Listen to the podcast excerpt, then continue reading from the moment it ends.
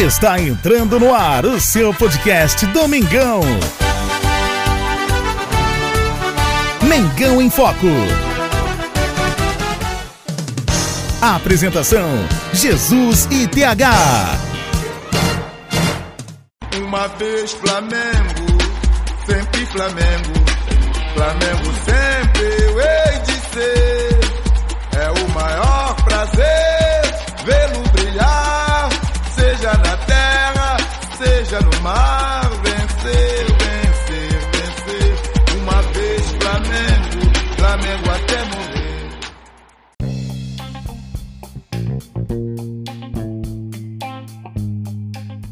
Salve, salve nação rubro-negra!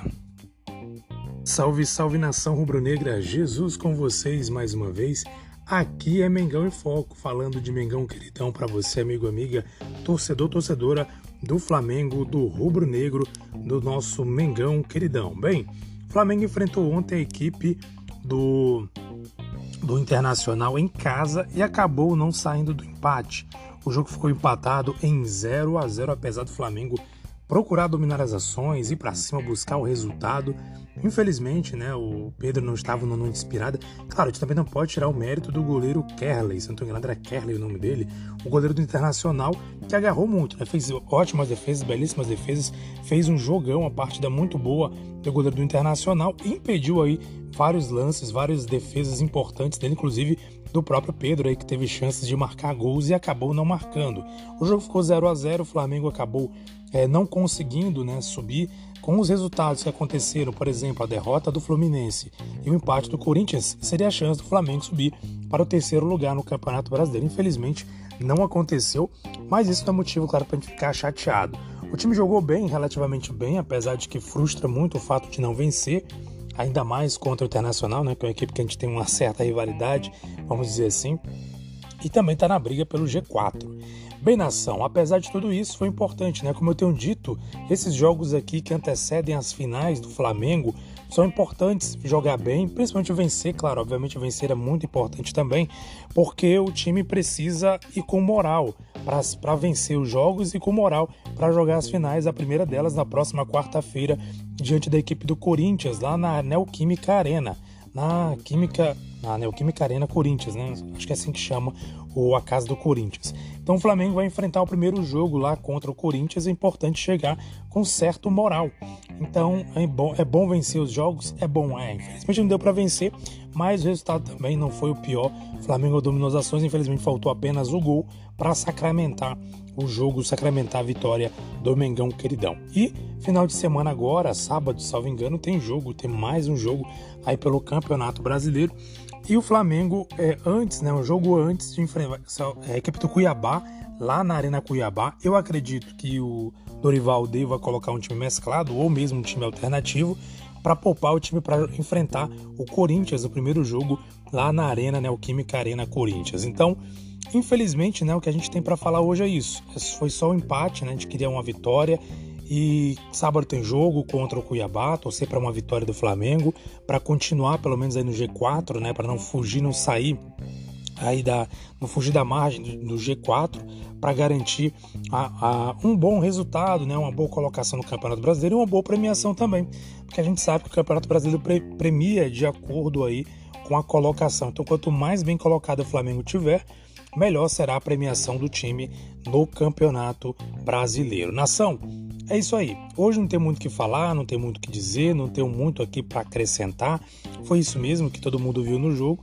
O Flamengo buscou, foi para cima, buscou o resultado o tempo inteiro, porém foi o jogo que não, a bola não entrou de modo algum. Agora, eu quero destacar, antes de finalizar esse podcast, né, a gente vê uma coisa que o técnico, na verdade não é o primeiro técnico que faz isso, né, explorou bastante o lado do Rodinei.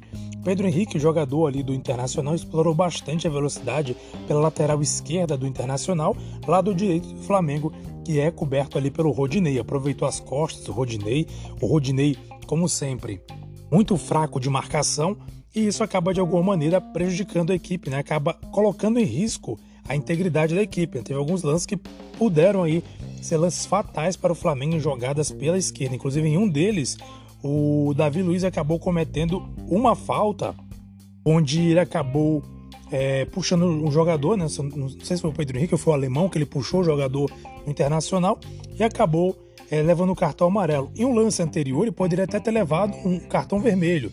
Uma jogada que o Pedro Henrique saiu na velocidade, ele chegou no carrinho atrasado, porém o jogador preferiu continuar a jogada, levantou, correu, buscou o ataque e, para nossa sorte, não conseguiu concluir em gol. Então é muito importante, galera, a gente ficar atento a isso, né? O Rodinei ali é, aquele negócio, tava na boa fase e tal, aquele oba-oba, mas parece que caiu de produção e não é desse jogo não. Faz uns três jogos aí que a gente percebe que ele tá bem abaixo de produção, né? Pelo menos aquilo que a gente parecia que ele sinalizaria que ia, né, agora ser um novo jogador, né? Aquilo que a gente tem falado, né? Foi a fase dele, parece que murchou, né? Tá jogando assim relativamente mal. Ontem mesmo praticamente não acertou nada no jogo, além de oferecer riscos ali no seu setor descoberto nas jogadas do Pedro Henrique pelo lado esquerdo do Internacional, lado direito do Flamengo. Isso é preocupante para as finais, né? O Flamengo vai enfrentar o Corinthians, que provavelmente, né, o treinador do Corinthians é um treinador muito inteligente, é provável que ele coloque um jogador para jogar nas costas do Rodinei, porque sabe que ali é o lugar mais frágil, né? O Rogério Senna fez a mesma coisa também lá pela Copa do Brasil quando enfrentou o Flamengo. Ele colocou ali do lado do Rodinei, se não estou enganado, ele colocou Patrick e outro jogador, não lembro agora qual é. Ali do lado era o Patrick subia juntamente com o Reinaldo, não sei, eu acho que tinha outro jogador também que subia junto. Explorava exatamente o lado direito do Flamengo ali, composto pelo Rodinei.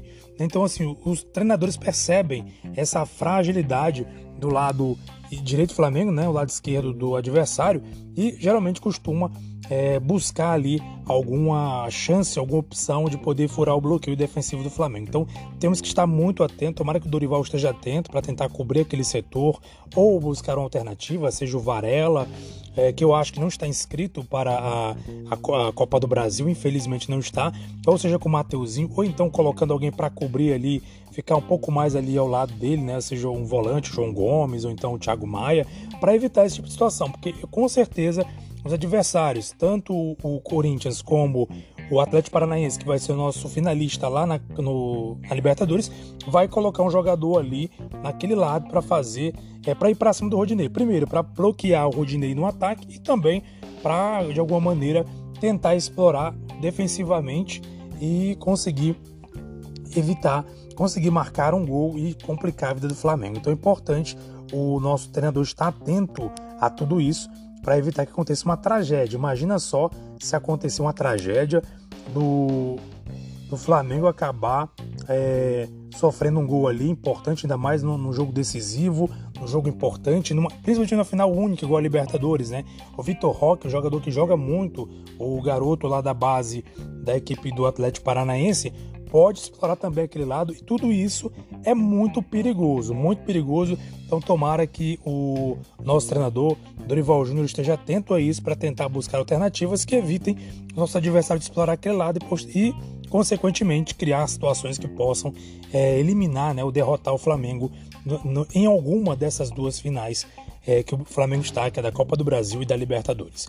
Vamos que vamos ação, um abraço, orações rubro-negras. Sábado temos mais podcast, já que sábado tem jogo do Flamengo, nosso podcast tende a ser mais cedo, né, pela manhã, para que você venha acompanhar a movimentação do Flamengo, né, quanto à questão é, do pré-jogo, etc. Alguma notícia, informação importante.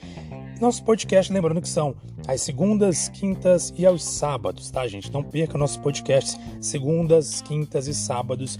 Peço que você favorite nosso podcast, compartilhe para mais torcedores para acompanharem o nosso bate-papo de torcedor para torcedor. Afinal de contas, aqui é Mengão em Foco. Um abraço para você, saudações rubro-negras e até mais.